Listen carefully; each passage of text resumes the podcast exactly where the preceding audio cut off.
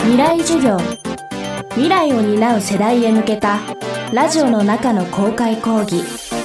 今週の講師はハワイに住むネットカウカウウェブ編集長の米倉直子です。未来授業今週はアフターコロナのハワイ事情というテーマでお送りします。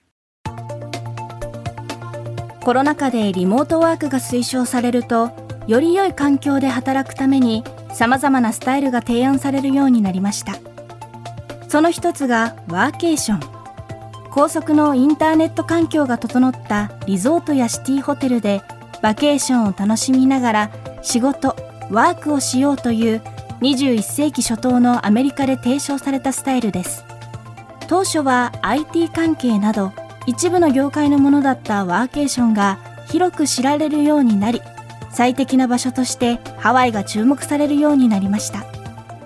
未来授業2時間目。テーマはハワイでワーケーションが注目されたわけ。まずワーケーション、どんなところの人たちがですね、ハワイにワーケーションにこのコロナ禍で来られたかっていうと、一番多く来られたのはですね、えー、西海岸、カリフォルニア州とか、あと東海岸、えー、ニューヨークのようなですね、大都市圏におられる IT 系の技術者の方とか、金融系のプロフェッショナルの方とかっていったような方たちで、ワークフロムホームでお仕事ができる皆さんが、大都市でやっぱりロックダウンをするっていうのは非常にストレスがたまるということで、ハワイを、えー、ワーケーションの地に選んで移住してこられたっていう人口が非常に増えたんですね。でこれはいくつか理由があるんですけれどもやっぱりハワイというのは島というその地理的な意味で感染が爆発的に拡大するっていう可能性が低いということそれから人口が100万人ぐらいなんですね。オアフ島というのが。で、それなりにあのレベルの高い医療機関も揃っていたり、教育機関が揃っていたりといったような、まあ、一言で言えばいい意味で都会いい意味で田舎といったようなバランスが取れているのがハワイだったんじゃないかなと思います。でまあ、ちょっと行けばビーチがあってそれなりにクオリティの高いレストランもあってといったようなバランスの良さというところで、まあ、ハワイの良さが再認識されたそれがこのコロナ禍だったのかなというふうに思います。で、まあ、あのカリフォルニアから見るとハワイって3時間あの時差があるんですね。ハワイが朝の9時の時に、えカリフォルニアはお昼の12時という形です。で逆に日本から見るとですねハワイというのは日本の朝の9時がハワイの午後2時という形で仕事の時間がですね少しずれていることによって朝のうちハワイで遊んで午後から仕事するみたいなことができてしまうそういう時間的なですねメリットもあの選ばれたポイントになるかなというふうに思います。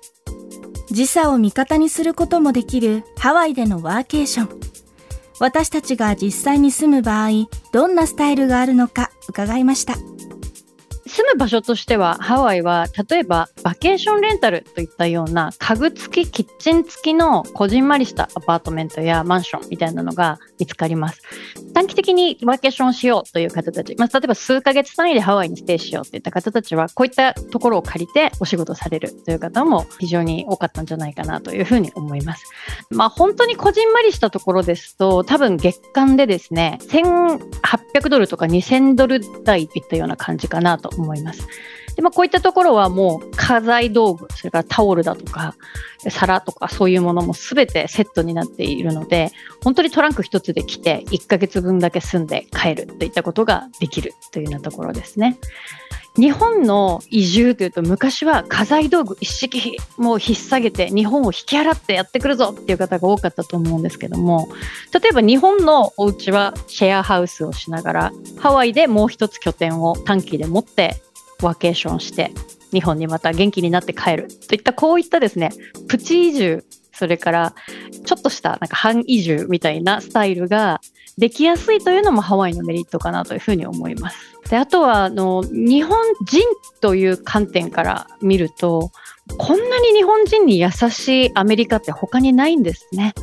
日本語があの通じる場所ももちろん多いですしあと日本人のしゃべる英語とかに慣れていらっしゃる方も本当に多いのでものすごい緊張しながら一人も周りに日本人がいない場所にいきなり単身で行くっていうよりは自分にとっての第一歩を踏み出す場所自分にとって初めて違うアメリカので少し生活してみようとか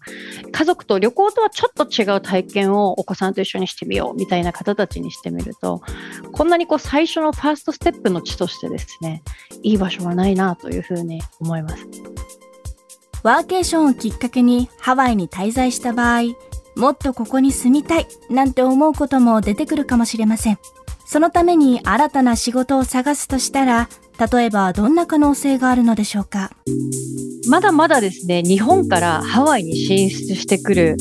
飲食店さんなんかはですね、非常に注目が集まるんですね。例えば、ラーメン屋さんとかでも、ハワイだとまだまだ豚骨醤油ぐらいしか皆さんご存知ないラーメン屋さんなんですけれどもまだまだ日本だといろんなバラエティーのあるラーメン屋さんってありますね。そういっただんだんアメリカの人たちの下も超えてきますのでニッチなですね、えー、日本食の領域なんかはまだまだハワイの方たち待ち望んでらっしゃるかなというふうに思います。またこのコロナ禍でですねローカルのお店今まで観光客がお店に来てくれるのを待ってた方たちがこのままじゃいかんということで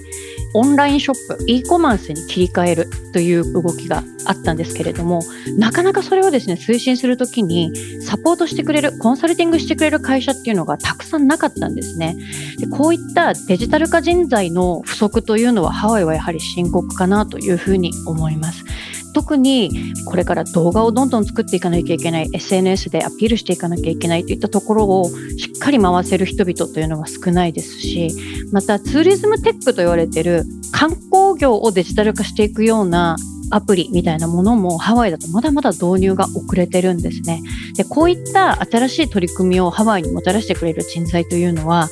マーケットとしても喜ばしいしハワイ州としてもデジタル人材の誘致すごく力を入れていますのでこれからベンチャー企業をプランニングされる方はですねこういった領域あるんじゃないかなというふうに私は個人的に思ってます。未来授業今週の講師はハワイに住むネットカウカウウェブ編集長の米倉直子さん。今日のテーマはハワイでワーケーションが注目されたわけでした。明日はハワイに暮らす上で気になること伺います。